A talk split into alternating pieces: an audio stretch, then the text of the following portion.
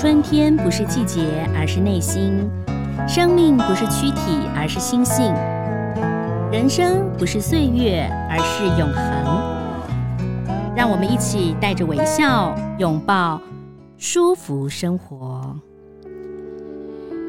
各位听众朋友，大家好，我是赵婷，欢迎收听今天的节目。今天很高兴呢，我们要来介绍一本书啊。我想很多的听众啊，还有我们这个福报 Podcast 朋友都当过妈妈，然后当妈妈，很多人都觉得说哇。有点辛苦，但有些朋友会觉得从妈妈这边呢得到了满足感、哦。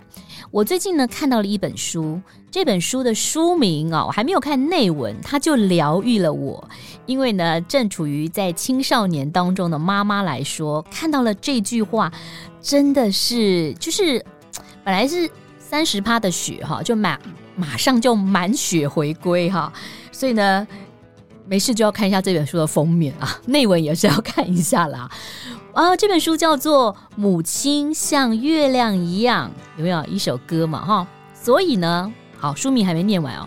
母亲像月亮一样，所以老娘有阴晴圆缺，怎么了吗？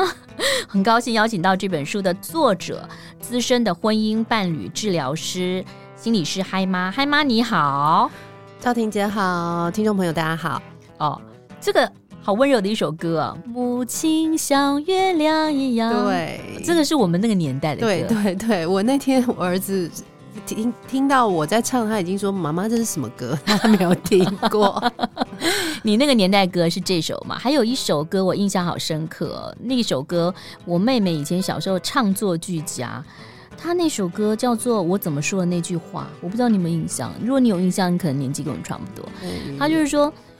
呃，为呃，我为什么说的那句话啊？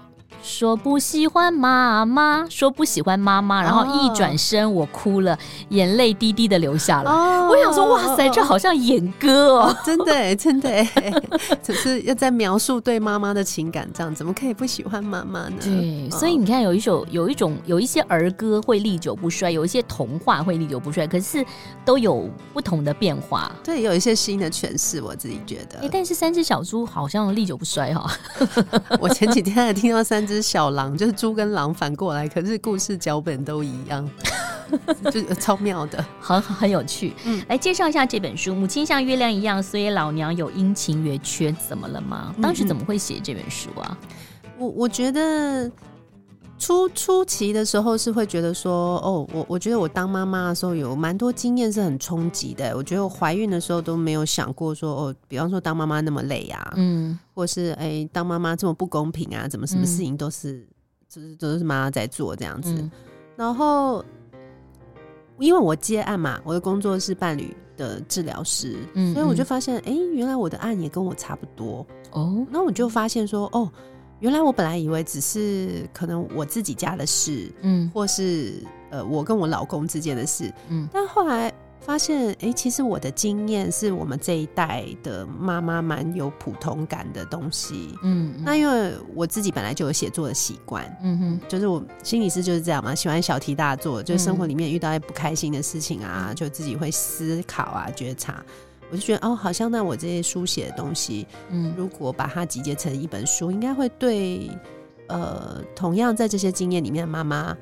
呃，有一些共鸣、疗愈，或者是有一些脑力激荡，怎么可以怎么照顾自己这样子？嗯、是，其实你的这个当妈妈的过程哦，有有开心，然后有难过，哈、哦，对，呃，跟一般的妈妈们不一样哈。不过说起来，关关于失去这个事情，就是说，很多妈妈她可能流产。对，他会难过，但你的失去其实跟一般的母亲其实是不太一样的。对对、嗯，我还蛮佩服我一个朋友，就是那个作家小童啊。嗯，那他之前就是他的状况跟你不太相同，但他就是因为小孩是绕颈哦，所以他是足月出来的。懂，呃，但他他的他们的处理方法就是。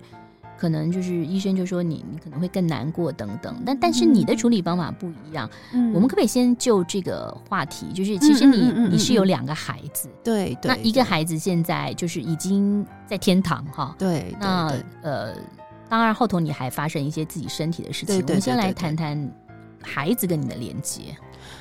嗯，刚刚赵婷姐在讲说，那个医生会建议说，呃，妈妈会更伤心啊，什么什么的。嗯、我觉得医生讲的这个话，其实呈现出我觉得，呃，像有失去孩子的妈妈，我觉得他们的那个哀伤是真的会蛮受阻的。嗯嗯，因为因为你看，比方说我们一般如果是亲人过世，我们我们我们华人也都很介介意说。要见最后一面，嗯嗯，一定要见到他，帮他梳洗，帮他穿衣服，对对。那可是我觉得，在失去小孩的母亲身上，嗯、这件事情就变得很吊诡，因为他本来应该是喜事嘛，对对，对。尤其是像你你刚刚提到的那个例子，他其实是足月，嗯、足月其实大人是本来很喜悦的要迎接他来，嗯、可是就像我像我那我的孩子也是，我我那时候是。呃，他是非常早产，大概二十二还是二十三周，很早产，嗯、我就是突然破水。嗯嗯，那嗯，医生也是中间会跟我讲说，呃，不要救啊，嗯、然后你还年轻啊，嗯、还可以再怀啊，好、嗯，然后嗯，可是我就是会觉得说，我想再为他撑一下，所以还是按胎撑撑撑到最后，就卧床，一直在医院卧床。对，然后所以那个就变成说，反而好不容易撑到。他够大，嗯，就是医生说，如果真的要剖腹，是剖了他们会急救，因为因为婴儿太小，小到某一个程度，其实是他们就算剖腹或者是自然产，他们是不会急救的，因为心脏还没有长好。对对对对对，那所以我撑到说剖腹，他是能够救的时候才做剖腹这个动作。你真的很伟大，就是就是会想说，因为医生也也是会有点吓我，那个时候他就是会说。那你剖腹还是有风险呐、啊，嗯、而且你安胎也已经安了一段时间，就比较容易细菌感染啊。嗯嗯、反正男的说说，那到时候出来小孩也插管，嗯、你也插管，嗯嗯嗯，那先生会很为难。嗯，那我觉得那个时候也会很害怕、欸，那就是一个选择。对、哦、对，然后可是像我说那个妈妈的哀伤。就是很真的特别难，是就变成小孩的生日，其实就是小孩走的那一天。嗯、就我我的小孩大概出生，嗯、大概就是跟我们在一起七个多小时，这样。嗯、然后，然后我妈妈、我妈妈、我爸爸还有我的，哎、欸，我妈妈还有我公公婆婆，嗯，他们其实是。就是有赶来医院，嗯，看他最后一面，嗯嗯。那我我人没有在现场啦，但是我先就描述给我听，就是说我我妈妈跟我婆婆一见到面，他们就抱在一起，就就很难过，嗯，就是说那么小小的，嗯，可是就是第一面也是最后一面，对对。对啊。可是很多就会怕妈妈伤心啊，是对对，就会觉得说那不要看。可是我真的觉得，那个最后一面对我而言还是蛮重要的。嗯嗯，因为你你会比较觉得，好像有一个告别，嗯啊，然后好像可以，嗯，不会有遗憾，说最后那个时间点没办法陪着他。嗯嗯嗯，对，所以其实，嗯，我觉得每个人的选择啦，但是。哦，在书上其实你有谈到对于孩子的爱啊，嗯、然后你也写信给他，对，我觉得很棒。那身为心理师的你，你觉得这是一个很好的一个疗愈的方式，对不对？用书写的方式，因为有些人避而不谈，其实对很多的朋友都说，有时候我们的心里头的压力，其实你你以为你可以承受，对，然后你就是一直累积、累积、累积、累积到最后，就是。就没办法累积，对对对，嗯，就爆发了。我觉得书写对于哀伤的，嗯、就是那个哀悼的过程很重要。哎，因为我真的印象蛮深刻，就是我见小孩最后一面嘛，嗯嗯，然后因为我我还有一个老大，他那时候是三岁多。才三岁，嗯，然后所以我觉得他虽然我们还蛮，呃，也不回避，我们就是也还蛮只呃清楚的告诉他说，弟弟出生以后，因为就是心脏太小了，没办法自己跳啊，嗯，嗯，然后没办法自己呼吸啊，嗯哼，所以他没办法活下来，嗯，然后因为可是他真的太小了，所以他好像听懂，他又好像听不懂。对，所以他我们讲完了以后，他可能时不时想到就会再问一次，说、嗯、为什么弟弟死掉了？嗯嗯。那我就会觉得说，对小孩来讲，这些描述好像太抽象了。所以我们我跟我先讨论一下，后来就决定说，因为嗯、呃，那个婴儿的身体很小嘛，嗯，所以那时候在殡仪馆先绽放的时候，嗯，也就是他们会帮他准备一个很小很小的，嗯，小要叫小棺，对对对对。棺木，哦、嗯，然后，然后就是也是会有那个仪式，是可以让我们大人再见最后一面。嗯、那我就觉得，好像也可以让他见见弟弟，因为他知道看不到弟弟的时候，其实他有哭，嗯，可是他不太知道为什么。所以其实有时候这个情就像人一样，大有他那个情绪出来，可是他其实你是不知道。可大一点的时候，他其实知道。我看你书上有写到，对不对？对对对。他在你的那个对心里，对他，他小时候还不懂，但是就是看到弟弟以后，他比较知道说，哦，好，有生出来，嗯，然后但是他已经过世了，不会跟我们在一起嘛。然后他那时候是，嗯，他那时候的哭只是说看不到，嗯嗯，然后看到之后他就没有什么情绪反应。然后刚刚赵婷姐讲的就是说，他大概四岁多，也就是大概一年半后吧，嗯嗯。有一次，就是我在晚上睡觉的时候，嗯，他超可爱的，他就是伸出他那个小小肥肥的手，嗯，然后就摸摸了摸我的胸口，嗯，然后他就跟我说：“我知道弟弟在这里。”嗯，然后呢，他就很用力的抱我，然后抱完我以后，他就说：“嗯，我觉得弟弟现在应该有感觉到很多爱。”嗯，然后后来就讲了别的事情，好贴心哦。对，他现在长大还会这么贴心吗？现在 还要 轻松一下，三条线。但是我那时候以为他是在抱我，嗯嗯。可是我隔天我想想，我觉得很好奇，我就问他说：“你你为什么会觉得笃弟在妈妈的就是胸口？胸口？”嗯，然后他才说：“因为那一阵子我没有看《狮子王》哦。”然后他才说：“我知道啊，因为。”姆法萨永远活在辛巴的心里，嗯、就说他有连接，说哦，原来死去的人，嗯，我们爱的死去的人，他不在我们身边，可是他会在我们心里。嗯、然后我才知道说，哦，原来其实他那天不是在抱我，他是在抱弟弟，嗯、很感动哎。我觉得那一切都现在回来想，一切都是很有意义，就是对整个仪式走完，然后他有名字。对不对？对对对对对，他有了一个名字，然后他在你们的家里头是有一个分量跟重量。对对，如果你相信可能累世，或者说你相信这种话，其实他就是有一个名字的孩子。对，对，而不是就是没有名字的一个孩子，因为生病或没办法就离开了。对对，其实我觉得那个意义，for for 我们活着的人，对是不一样。对，可能。对另外一个我们不了解世界人，可能也是不同的。对对对，然后，嗯、然后我就觉得说，包括可以有机会见面啊，嗯、然后有机会哀悼啊，然后他成为我们生活里面还是一部分啊。嗯、比方说，我们现在还是每一年，嗯呃，就是弟弟他的那个出生的生日前后，嗯。我们都会去海边玩，嗯、因为那时候在安胎的时候，嗯、我很常就是会放陈建年的那个海洋的那个音乐，哦、好好听哦，那首歌。对，然后我就会跟他说：“嗯、呃，等你有机会来的话，我们带你去海边这样子。嗯”对，然后那时候也蛮奇妙的，就是说我们如果放歌给他听啊。嗯然后爸爸跟他讲话，其实他是会在我肚子里面会开动，对啊，哦、对。然后就是我觉得他还是某个形式，呃，跟我们在一起，对，在一起。所以其实妈妈跟孩子连接跟爸爸其实是不太同、不太一样的，嗯，对不对啊？哦、嗯嗯。我先生可能也有一些他的过程，他跟我比较不一样，就是说我那时候剖腹啊，躺在床上啊，大部分的时候。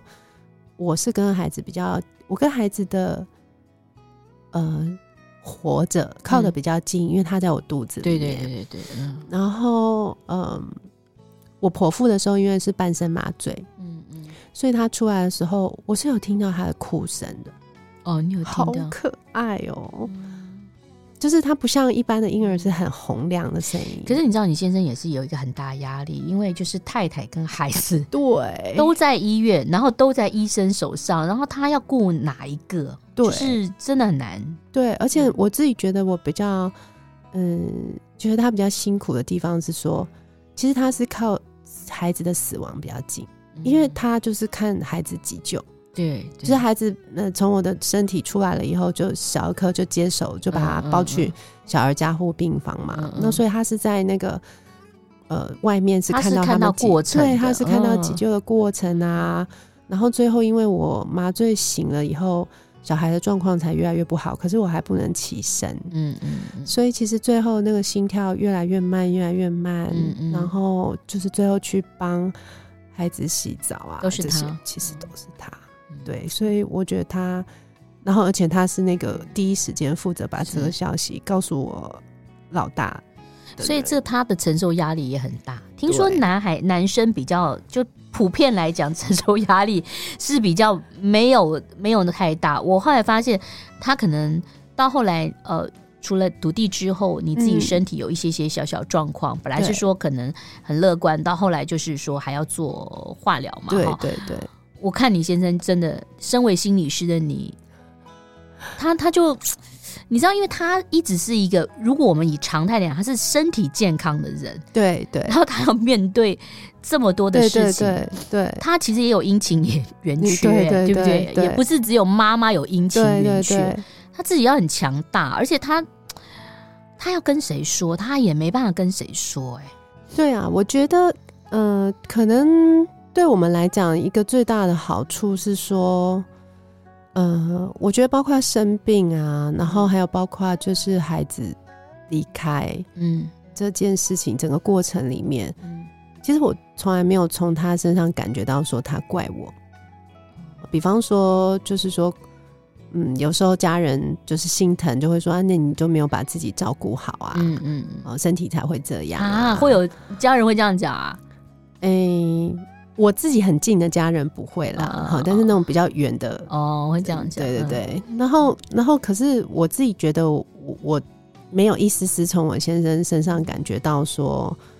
呃，责怪啊，任何的东西。嗯、然后我们还有一个好处是，我觉得我先他本身是一个爱哭的人。哦欸、其实哭其实是可可以很好发泄的方法。啊、我也是蛮爱哭的。我每次啊，有时候我先生下班回来，我说为什么你眼睛红？我说我看那个剧，是不是？然后哭完以后就觉得。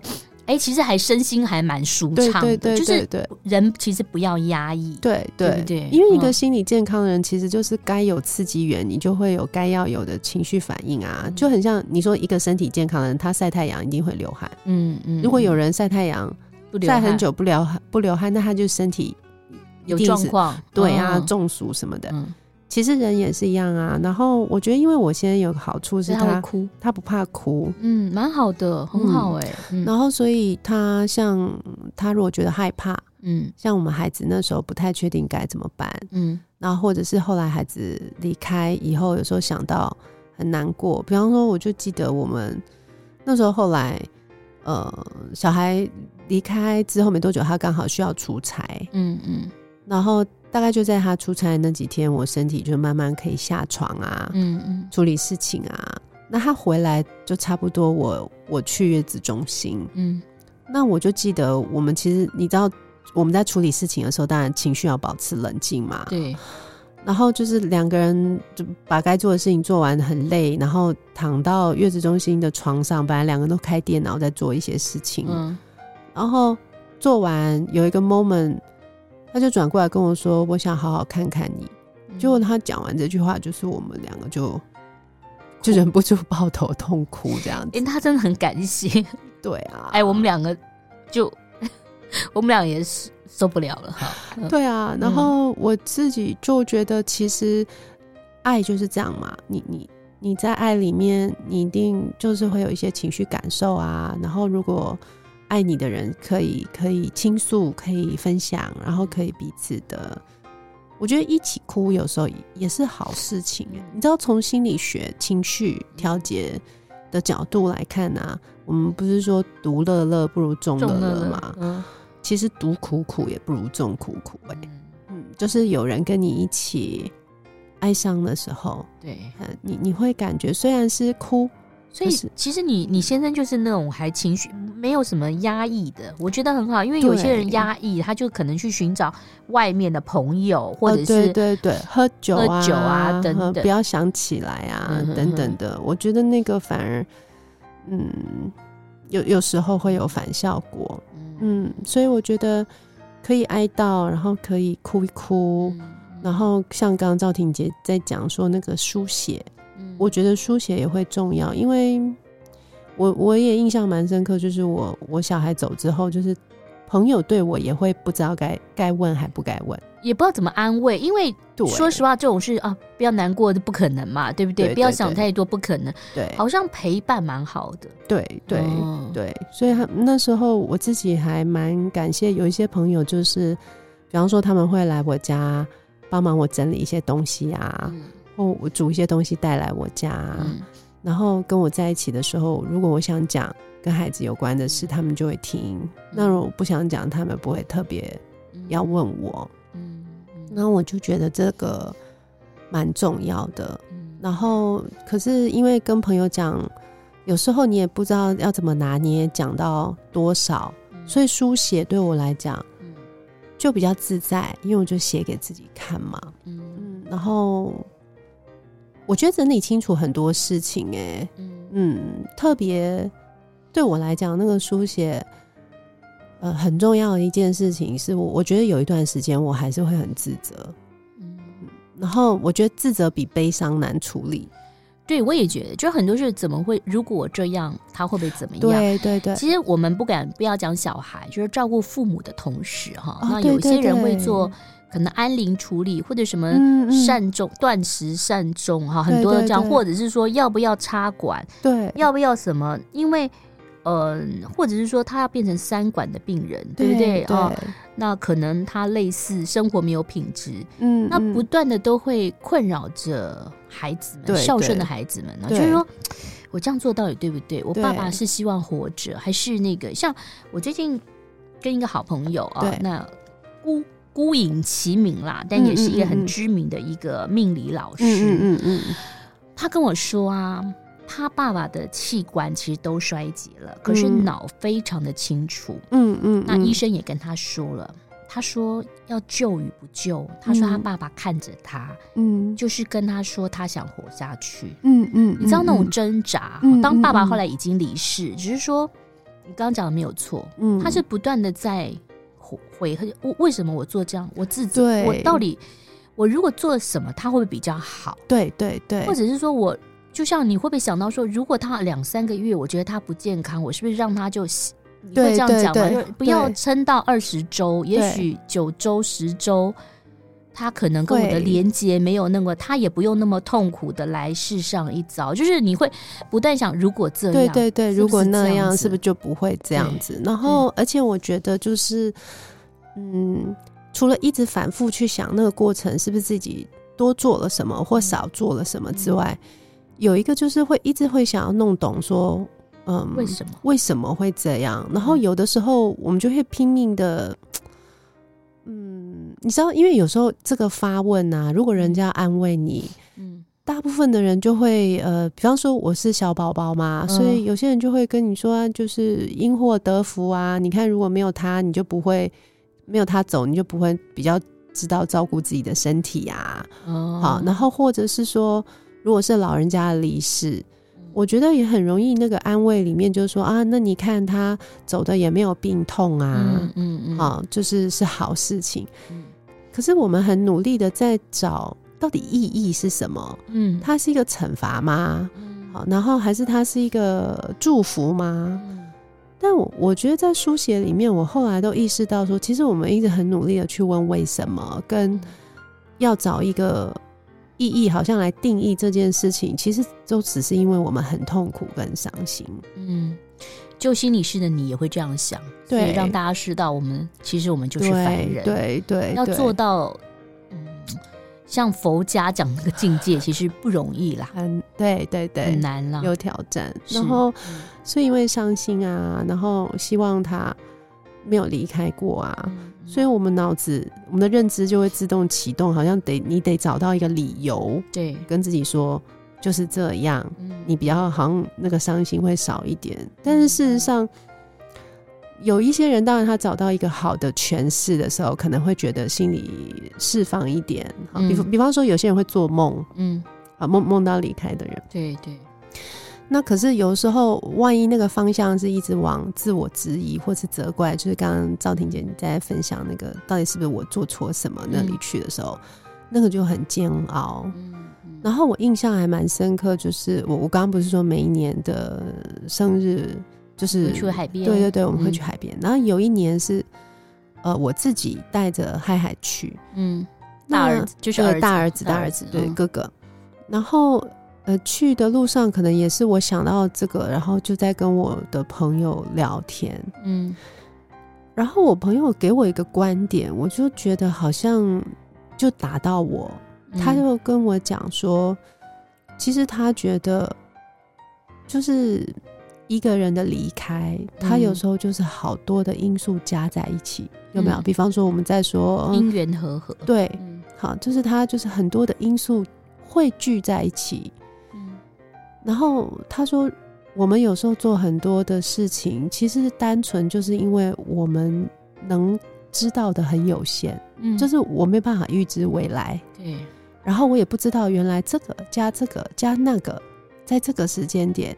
结果会是这样，嗯，对，所以，我们每一个人其实就是很尽力的在人有限的时间感啊、嗯、认知感啊，就我们不是全能的嘛，嗯，我们没有办法看清楚过去、未来，或者是在一个全知的位置上，是，对，所以其实我们就是每个人在小小那个片段，用自己最大的努力，嗯嗯，做那时候能做的，嗯，最好的选择。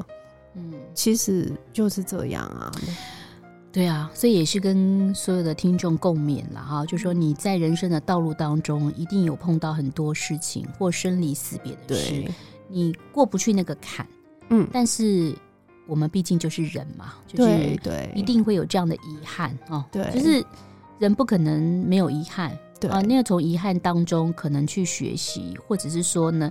让你的人生当中有个深刻的记忆，对。那不过你书上有写到哈，就要讲开心一点的，好的啦哈。那哥哥，嗯、哥哥也是会惹你生气的啦哈。会，你不会因为说弟弟了离世之后呢，对于哥哥极尽宠爱，哥哥有时候也是会让你那个火冒三丈的。对啊，见我的小孩就是我，有没有我书里面有哥哥就是怎么样的，有时候都会等一下啦，那个弄什么东西，就像在后头这样子赶着哈。对对，哥哥现在几岁？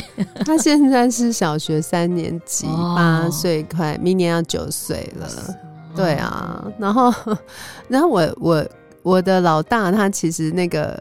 情绪的反应啊，嗯。啊，强度都是比较大，就是我很喜欢用马景涛来形容他，这么戏剧性哦 对。哦，他是把弟弟那个一起演出来了，就是所有的情绪都对，对，然后他就是有时候就是会很激烈的，我不听，我不听这种，然后、嗯、所以我觉得我其实跟他也是蛮修炼的，嗯、就是呃小时候我会对他很有耐心啦，嗯、因为就是知道说像这种。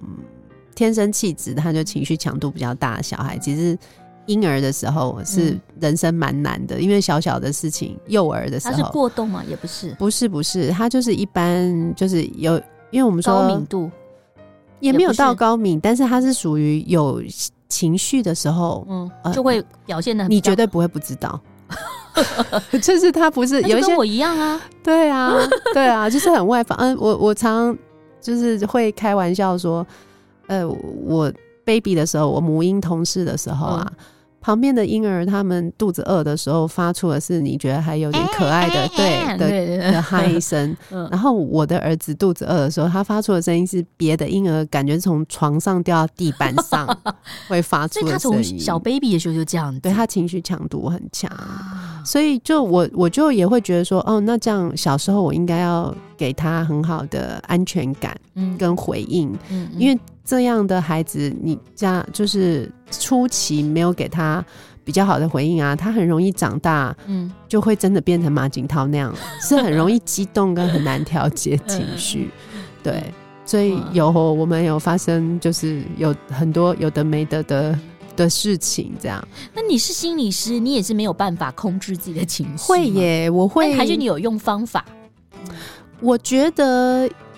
他你会冷静，你会比较冷静。两三岁之前我会，嗯嗯嗯。但是他大概到四五岁，我有时候就会觉得说，老娘已经已经这么耐心的对待你这么多年，立马后了吧？你也可以长大一点吧，控制一点。所以我觉得四五岁那时候我就开始会有一些转变，是我比较快会对他没有耐心。嗯。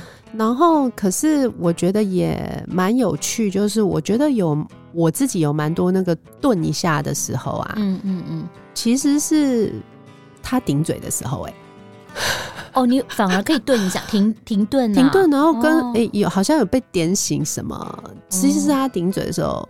比方说，我书里面我就印象很深刻，就是、嗯、呃，我我觉得我每一就是。要晚上陪他睡觉，我真的觉得有点痛苦。嗯，因为他不是很快睡着的小孩，他一直跟你聊天，所以他就会在床上翻来翻去很久很久。然后有几次觉得，因为你知道妈妈都是很希望小孩赶快睡了。你知道妈妈有时候是哄小孩，哄到最后妈妈睡，小孩还在那边滚。对啊，然后而且小孩要睡了，你才会有 me time 嘛，对，你才会有你自己的时间写作啦，看看书什么的。对，或者有时候你就是单纯的想起来洗个衣服或者怎样。然后他一直不睡，你就觉得很捣乱啊，哈。然后有一次我就是真的是我自己累了啦，我自己很想睡，我很想回房间睡觉，然后就气到不行。我说你真的是很坏的小孩耶，为什么要睡觉这么难这样子？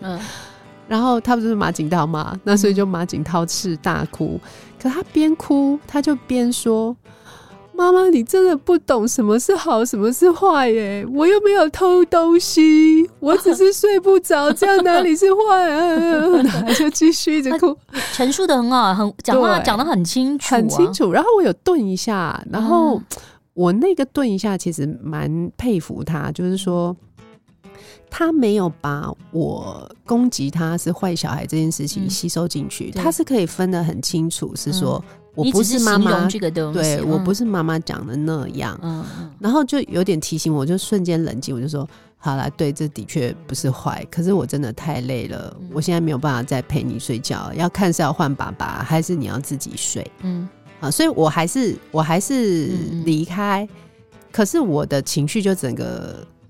是瞬间，像刚 我懂，对，赵婷姐就补血，就是瞬间，本来那个温柔度只有百分之三十，就变八十这样。对，所以小孩的回应也很重要，但不是每个小孩都像你你儿子那样子嘛，他可能对对对，所以所以真的是修炼。很多人说你是婚，你是以婚姻咨商为主嘛？对对对对，婚姻也是一场修炼，教养子女也是一场修炼。对啊，婚姻的修炼比较难，还是教养子女比较难？在你身上，我自己还是觉得婚姻比较难呢。有原因是我觉得小孩的事情啊，大部分的妈妈累归累或烦归烦，不太会真的放弃。嗯，好，可是有时候另外一半就是沟通起来很挫折啊，或者相处起来常常有很多冲突啊，你会觉得好像改变大人比较困难，所以就是。我自己不管我专业经验也好，或是我生活经验也好，我是觉得婚姻的修炼比较难。那我还有觉得一个很重要，就是你要改变才会改变，对不对？嗯嗯嗯，你不能叫别人改变，而你自己不改变，因为这个东西是相对，又真的很像跳舞一样。对对对对对，你改变一点，你就发现对方改变点。可是你可能一些观念改变，你就发现其实人家也没有这个意思，然后这件事情也许也就。没有你想象中这么的严重。对对对，然后我自己觉得，呃，像比方说赵婷姐刚刚在讲那个想法改变这件事情，嗯、我觉得我在婚姻里面大概最帮助我，就是可能在呃夫妻相处上，我觉得好像情绪上自己可以比较调整，然后两个人互动也会比较顺一点的。嗯、其实是我从初期，我常就是我刚刚说。我刚生小孩的时候会有那个不公平的感觉嘛？嗯，嗯，就会说，我就会觉得，因为像我是六年级的小孩，那我觉得我们这一代小孩长大，六年级生，对，六年级生，嗯、然后就是会觉得说，应该是男女平等啊，嗯，然后大家都是一样。嗯，可是实际上在家庭里面的时候，我觉得性别还是很影响我们。嗯，然后我就会有那种不公平的感觉啊！为什么很多好像跟小孩的事情都是落在妈妈在做？对，嗯，那我觉得我一直卡在那里的时候，就会对，比方说对社会愤愤不平，或者是对 对男性愤愤不平，或者是有时候就会攻击我的老公，就是你们男人都那么爽这样子。嗯，然后，但是我后来啊有。比较多机会去跟我的一些同志朋友，他们也有小孩的，嗯，然后跟他们就是有一些聊天之后，我才发现说，哦，其实，嗯，有一些那个不公平的落差，它是跟主要照顾者，嗯，跟次要照顾者，嗯，比较有关，嗯，而不是性别，对，好，那当然只是异性恋里面，就是比较容易女生是被安在对主要照顾者的这个位置上。那我觉得有这个想法的转变以后，好像让我在看一些事情的时候，我比较不会这么愤怒。嗯，当当然，呃，有一些状况不顺的时候，还是会不高兴啊什么的。嗯，可是就没有那种愤恨的感觉，然后就是比较可以，嗯，呃，就事论事做一点表达。嗯，那我觉得表达方式，因为我是做伴侣智商的嘛，嗯哼，那。当然有一些想法调整的时候，你情绪的强度会不太一样，嗯、也就是 kimoji 对会不一样。然后那个不一样，对方也会可以感觉到的时候，嗯、对方也会在一个比较好的 kimoji 里面给你一些回应。我觉得就呃会有一点差别。如果讲说是退一步，不如讲说去理解一下很多事情。就有时候打结是自己的心里头在打结，然后你把那个结解开之后，你的态度没有那么的。让对方觉得很难接受的时候，对方可能也会，就像你讲，不管是释出善意或者是回应，关系就会很好，对，就比较好。对，所以其实很多东西都是相对的啊。好，今天介绍这本书啊，讲了这么多的内容，也很高兴呢。这个嗨妈讲到她的人生过程啊，其实就像你书上写到一样，每个明亮与沉重的时刻，其实我们都可以看出。这个看见祝福长出温柔的力量，温柔好像有点难哈，很多人都说温柔，嗯、但很难，因为你碰到事情你很难去转换，嗯嗯。但是我今天从你身上学到一点，顿一下，对 对，就都是顿一下，然后不要那么急，因为像我们都是语言能力比较强的人，啊、对对对对对，我们可以这样子一来一回的说，然后很比较可以整理思绪，但不是每个人都是这样，对对对。当我们提出了一个问题的时候。也许对方还在想，嗯，然后怎么处理、嗯、怎么回应的时候，我们又讲了下一句。啊，对对对，我们的转速很快，对，他们来不及跟上。所以有的时候我们要了解，世界上有很多百百种不同的 人，对，同事、伴侣都是如此。对对对。好，介绍这本书喽，《母亲像月亮一样》，所以老娘有阴晴圆缺，每个人都有啊。对，再次谢谢嗨妈，谢谢，拜拜。谢谢。